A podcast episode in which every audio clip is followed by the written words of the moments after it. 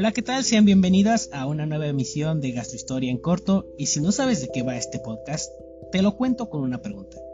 ¿Te has preguntado cuál es la historia detrás de lo que comemos? Pues ese es el objetivo de este programa, investigar y platicar un poco de los motivos que han provocado que la gastronomía sea como hoy la conocemos.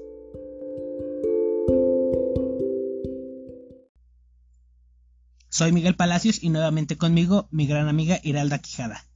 Un gusto saludarte de nuevo, Ira. ¿Cómo estás? Hola Miguel, muy bien. ¿Y tú qué tal? Un gusto estar contigo otra vez en este gran proyecto y que platiquemos de esto que tanto nos apasiona.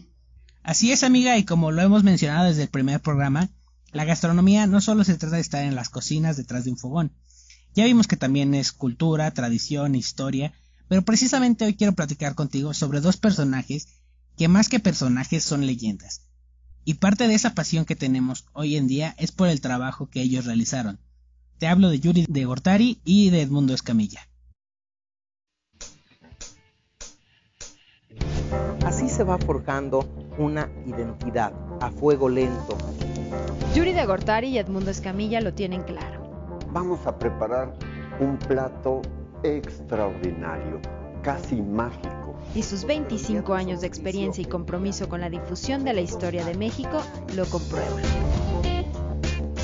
Hablar de cocina mexicana es hablar de tradición, hablar de identidad, síntesis de la historia y cultura de un pueblo, de una sociedad. La historia de la cultura mexicana a través de la comida. Cocina identidad. Un concepto que a través del canal de comunicación con más impacto en la actualidad tiene como propósito difundir información que provoque, que ilusione, que ilustre. Así que síguenos, acompáñanos, participa, aporta y sé parte de la difusión interactiva de la historia de la gastronomía mexicana y de la historia que hay detrás de nuestra identidad. Siempre motivados por un compromiso el compromiso de transmitir.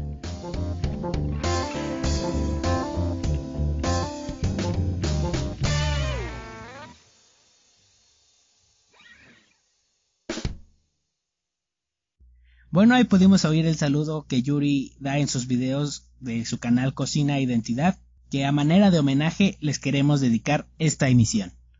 Claro, o sea, verdaderas joyas de la gastronomía mexicana los creadores del concepto cocina identidad y verdaderos amantes de la gastronomía pues mexicana. Hablemos un poco de su vida. Eh, Yuri estudió lengua y literaturas hispánicas en la Universidad Nacional de México.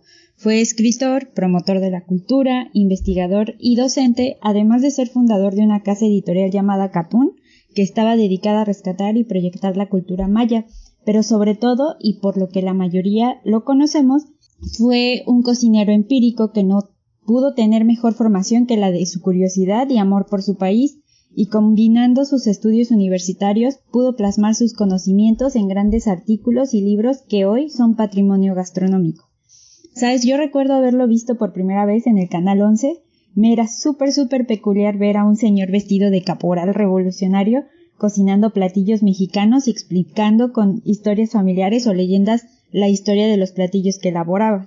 Y todo eso con una voz tan particular que te envolvía y te quería, no sé, querer este aprender más de él, ¿no? Sí, yo también recuerdo haberlo visto en el canal 11 y me acuerdo que cocinaba con tanta dedicación que reflejaba amor a lo que hacía. Y ahora que menciona su vestimenta, pues ahí también llevaba la historia y la tradición. Él vestía de esa manera ya que los caporales eran los que hacían de comer a los soldados. Y fue ese amor por México y por su cocina, lo que lo llevó a la fundación de la Escuela de Gastronomía Mexicana, la ESGAMEX, en 2008, junto a su compañero de vida Edmundo Escamilla. Desde este lugar apostó por la enseñanza y la preservación de las tradiciones gastronómicas, así por medio de talleres, seminarios, muchísimas clases, este jefe de cocina logró transmitir la riqueza del patrimonio gastronómico de México a todos sus alumnos y seguidores, con quienes no dudaba en compartir sus conocimientos. Así es, y bueno, Después, este, bueno, más bien por parte de Edmundo Escamilla, tuvo una amplia formación como historiador y gastrónomo, fue haciendo de la comida mexicana su estandarte para darle lugar y el respeto que se merece, o sea, no solo en México, sino en todo el mundo. Su pasión y gusto lo llevaron a ser galardonado con el Premio Nacional de Gastronomía en 2003 y la Cofradía de la Buena Mesa en 2009, Ambos galardones fueron otorgados en España. Y comentando un poco sobre la ESGAMEX, la cual es considerada como única en México y que con poco más de 10 años de existencia ha logrado crear una oferta académica reconocida internacionalmente. El objetivo de crear esta escuela fue el de proporcionar opciones de especialización de cocina tradicional mexicana, cosa que yo creo que ninguna escuela de gastronomía en México pues ofrece, realmente siempre es así como de, ah, tu clase de gastronomía mexicana y pues te enseñan que uno que otro platillo ah, representativo, pero pues esta escuela sí es como súper especializada y pues ofrecen una visión profunda de las técnicas de cocina y platillos emblemáticos, así como el entorno histórico, social y cultural de la gastronomía mexicana, como que como lo que nosotros buscamos en este espacio. Y es bien padre porque no sé si bueno, o sea, al ver la, como la oferta académica de esta escuela, pues ves a, a Yuri de Gortari hincado, bueno, de rodillas, eh, haciendo mole en el metate de piedra. Y son cosas que, pues sí, como te digo, tal vez muchos de nosotros pues no tuvimos la, la fortuna de, no sé, de aprenderlo en casa o, o siquiera de verlo y pues está, es, no sé, está muy padre que ellos ofrezcan eh, ese tipo de aprendizaje. Sí, claro. Y un dato curioso, no sé si sabías que estos dos grandes maestros dejaban que pequeños productores y artesanos mexicanos vendieran sus productos dentro de la SGAMEX. Decían que ellos son los que hacen el ahorro interno del país y de ahí su tan conocida frase, no sé si alguna vez la viste o la oíste o la viste en Twitter, su frase es hagamos país, en donde invitaban a quien a quien los escuchara a consumir productos locales 100% mexicanos.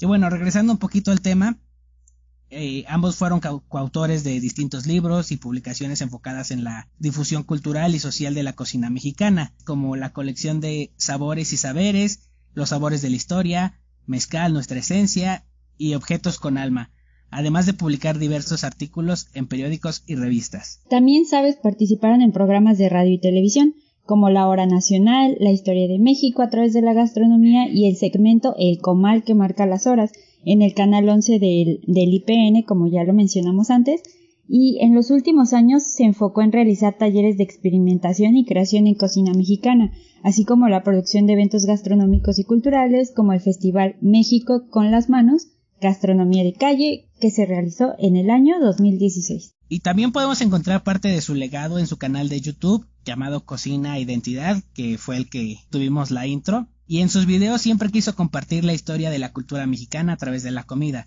A su vez, recientemente se construyó el sitio homónimo Cocina Identidad, que es un aula virtual para llevar conocimientos a más personas por medio de esta plataforma de Internet que surgió a raíz de la pandemia. O sea, él, a pesar de, del distanciamiento y la pandemia, no dejó ni un solo momento de, de difundir su conocimiento. Y aparte también tienen, tenían un podcast llamado Crisol de Sabores en Gastro Radio. Sí, me parece que ese, que ese podcast es español y, y no este, bueno, la verdad yo lo busqué en Spotify porque me llamó bastante la atención, pero creo que, bueno, al menos yo no lo encontré. Si alguien sabe en dónde podemos escuchar este podcast, pues por favor háganlo saber. Y pues no sabes cómo me encanta ver los videos de cocina e identidad. De hecho, muchas de mis tareas de la escuela las resolvía gracias a sus videos, escuchando hablar Edmundo sobre la historia detrás de los platillos mexicanos y también algo interesante de Yuri es que él siempre hizo hincapié en que él no buscaba rescatar la cocina mexicana porque pues no está perdida, o sea, es algo vivo, al contrario, o sea, él buscaba su preservación. En una de sus últimas entrevistas dijo estar convencido de que la cocina es algo vivo, en movimiento, que tiene que evolucionar. Por supuesto que sí, pero cuidando de no dañar sus raíces, cuidando de, no dañar las tradiciones, porque la tradición nos habla de la identidad y pues porque nos habla sobre la belleza de lo que es ser mexicano o incluso pues de cualquier otro país, ¿no? O sea, siempre preservar como o más bien estar consciente de, que pues literal eres lo que comes. sí, claro. Y sí, ellos siempre han sido una fuente muy muy usada por los que estudiamos gastronomía, porque no no nos dejan solo de tarea como dicen los memes que picar cebolla y que cocinar un huevito de tarea.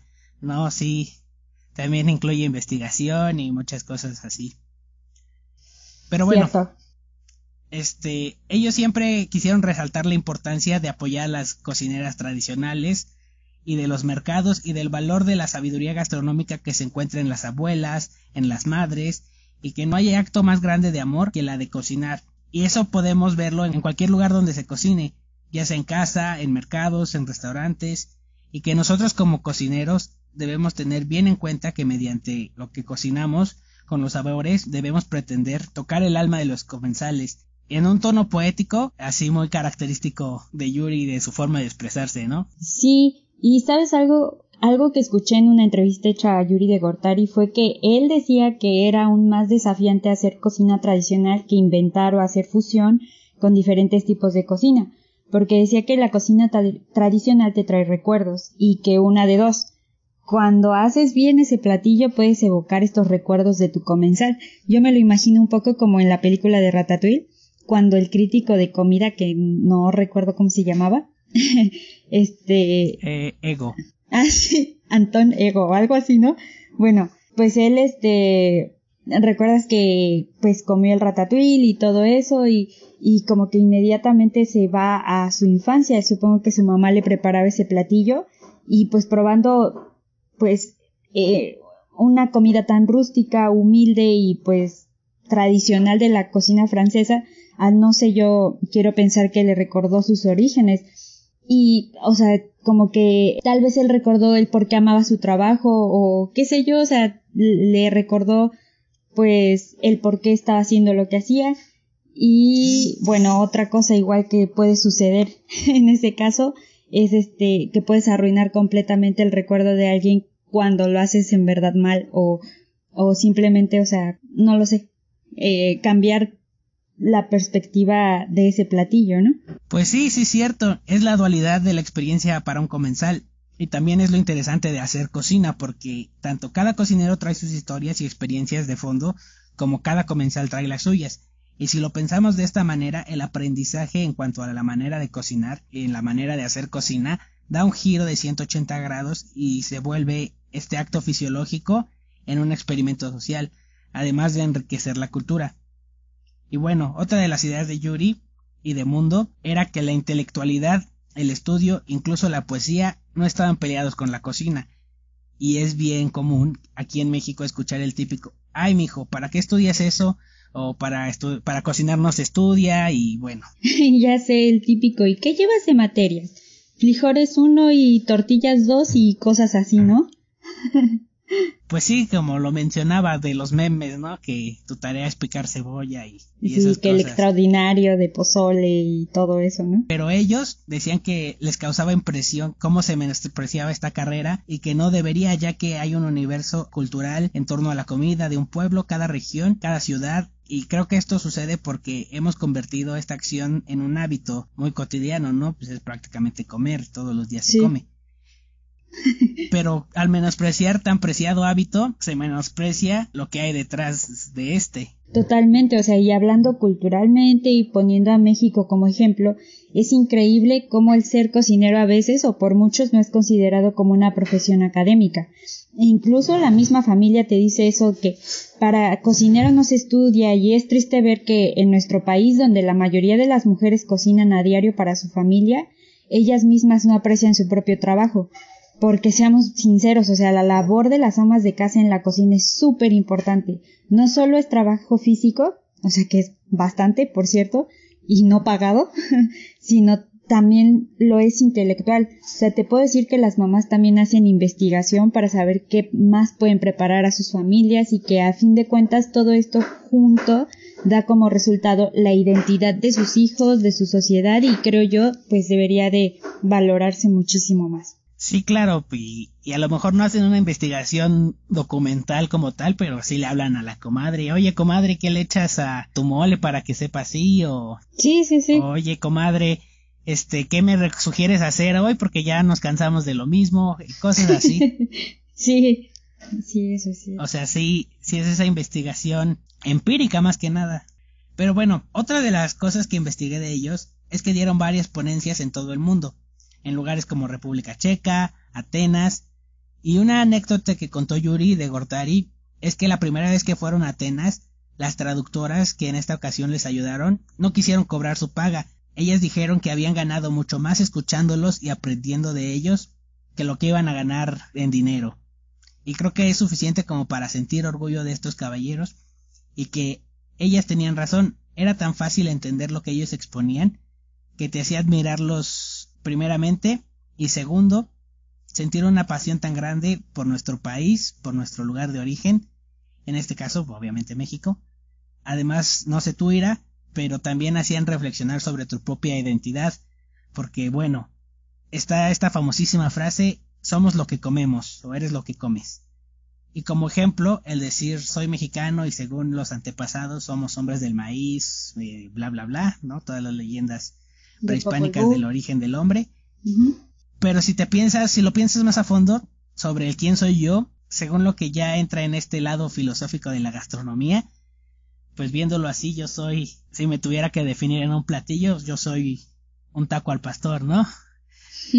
eh, bueno, como sabemos, pues la carne al pastor se, se marina, ¿no? Y mientras más se marina una carne, pues más sabor agarra. Sí. Y entonces para mí la carne de cerdo representaría cómo, cómo me busco preparar, ¿no? Cómo me busco marinar día con día buscando ser un mejor, un mejor profesional, una mejor persona.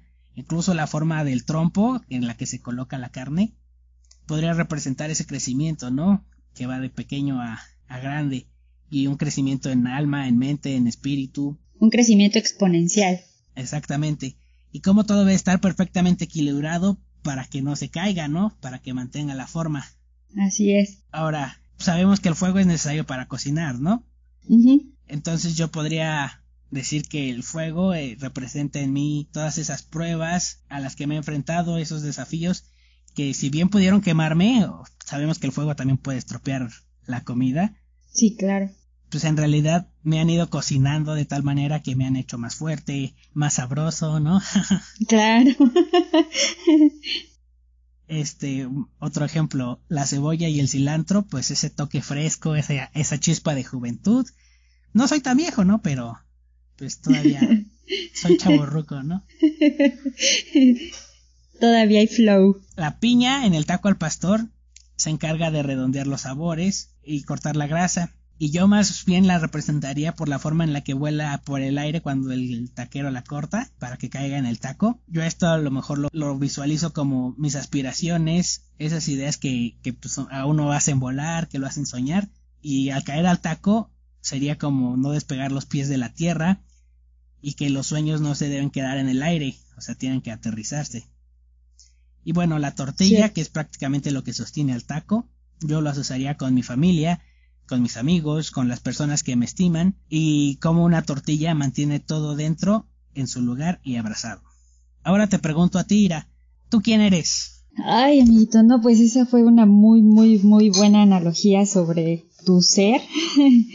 y pues la verdad es que sí, eh, no lo sé, me la has puesto difícil Hacía mucho que no tenía una duda existencial de estas y aunque quise hacer lo mismo que tuve identificarme con algún platillo en específico no pude. Pero te podría decir que yo soy un desayuno por la mañana en casa de mi abuelita, despertándome por el delicioso olor a café a café y canela del café de olla preparado por mi abuelo y a gorditas de manteca recién hechas, obviamente con su respectiva salsa por mi abuelita. Si yo soy lo que como, entonces te diría que yo soy amor, unión, familia, comprensión, porque en mi familia eso significa el comer. O sea, más bien eso significa como el sentarnos a la mesa y, compartir los alimentos. Y no solo eso, o sea, también te podría decir que yo soy los tamales en las fiestas de mis tíos o el mole de mi tía Mica, que es delicioso, por cierto. Así que también te podría decir que soy felicidad, añoranza y bienestar. Es para mí muy difícil elegir solo una cosa, porque pues mi identidad está plasmada por una larga familia pues matriarcal que se ha dedicado a la cocina por muchos años y de la cual me siento sumamente orgullosa. Creo que Yuri y Edmundo hicieron una bellísima labor y que todos los cocineros, al menos los cocineros, deberían hacer este ejercicio, porque vaya que los va a hacer pensar y los va a hacer reflexionar sobre su manera de, de concebir la vida, o sea, y de, y de sentirse orgullosos y de entender tal vez igual la manera en la que no sé, puede ser como su estilo al cocinar, o sea, son muchas cosas. Creo que es un ejercicio bastante bonito y está bien padre de hacer, amigo. Pues sí, y ya nos pusimos muy filosóficos, ¿no? Y todo por estar platicando de dos personajes súper representativos. Y es una clara muestra de que la gastronomía es un mundo más allá de la cocina. Y que tuvimos el placer de compartir este mundo con, con estos dos personajes. Y que nacimos en esta tierra mexicana con, con estos dos grandes maestros. Sí, y sabes, yo creo que mediáticamente conocemos más a Yuri que a Edmundo, pero no dejan de ser igual de importantes para la gastronomía mexicana. Y es un poquito triste ver que en redes sociales, no sé, en redes, o sea, bueno, en internet, todo esto, no se encuentra mucha información de ellos y que la mayoría de los premios que recibieron fueron en España. Aunque igual, bueno, llena de orgullo saber que internacionalmente estuvimos perfectamente representados por estas grandes personalidades. Claro, aún así creo que gracias al Canal 11 los niños de los noventas, que pues ya no somos niños, los conocimos y a muchos nos hizo decir yo quiero hacer eso cuando sea grande y a partir de ahí empezar a, a decirle a mamá que le ayudábamos a la comida o que nos enseñara a hacer cierto platillo que nos gustaba y empezamos a nos despertó ese interés por la cocina. Sí, sí, de hecho sí, es, es totalmente cierto lo que tú dices. Y pues bueno amigos, si están escuchando este podcast y si no conocían a Yuri de Gortari o Edmundo Escamilla antes de escuchar esto, los invitamos a que por favor visiten su canal de YouTube, se llama Cocina Identidad. Ahí tienen muchísimos videos ellos de que de la rosca de reyes, el pan de muerto, el mole colorado, qué sé yo, o sea, bastante, la historia del Día de Muertos, o sea, son bastante educativos y pues si también les apasiona todo esto de la historia y de la cultura, las tradiciones, créanme, lo van a amar. Así que visítenlos. Así es, ahí, ahí podemos encontrar parte de su legado. Lamentablemente ellos ya se nos adelantaron, pero es cosa de nosotros mantener ese, ese legado vivo. Claro, o sea, y es como dicen, un muerto, más bien, las personas no mueren hasta que son olvidadas, ¿no? Ya lo vimos en, con esta película de Coco. Entonces yo creo que Yuri de Gortari y Edmundo Escamilla serán inmortales, ya que como dices dejaron un legado enorme y un legado hermoso para las futuras generaciones de cocineros y también, o sea, eh, una gran inspiración para los que nos queremos dedicar a, la investigación. Creo que, que no hay mejor guía que, ellos. Y pues bueno, escríbanos sus sugerencias al correo contacto.gastrohistoria.gmail.com. Eso ha sido todo por esta ocasión, amigos. Nos escuchamos en la próxima emisión de Gastrohistoria en corto. Se despiden sus amigos, Ira La Quijada y Miguel Palacios. Hasta la próxima.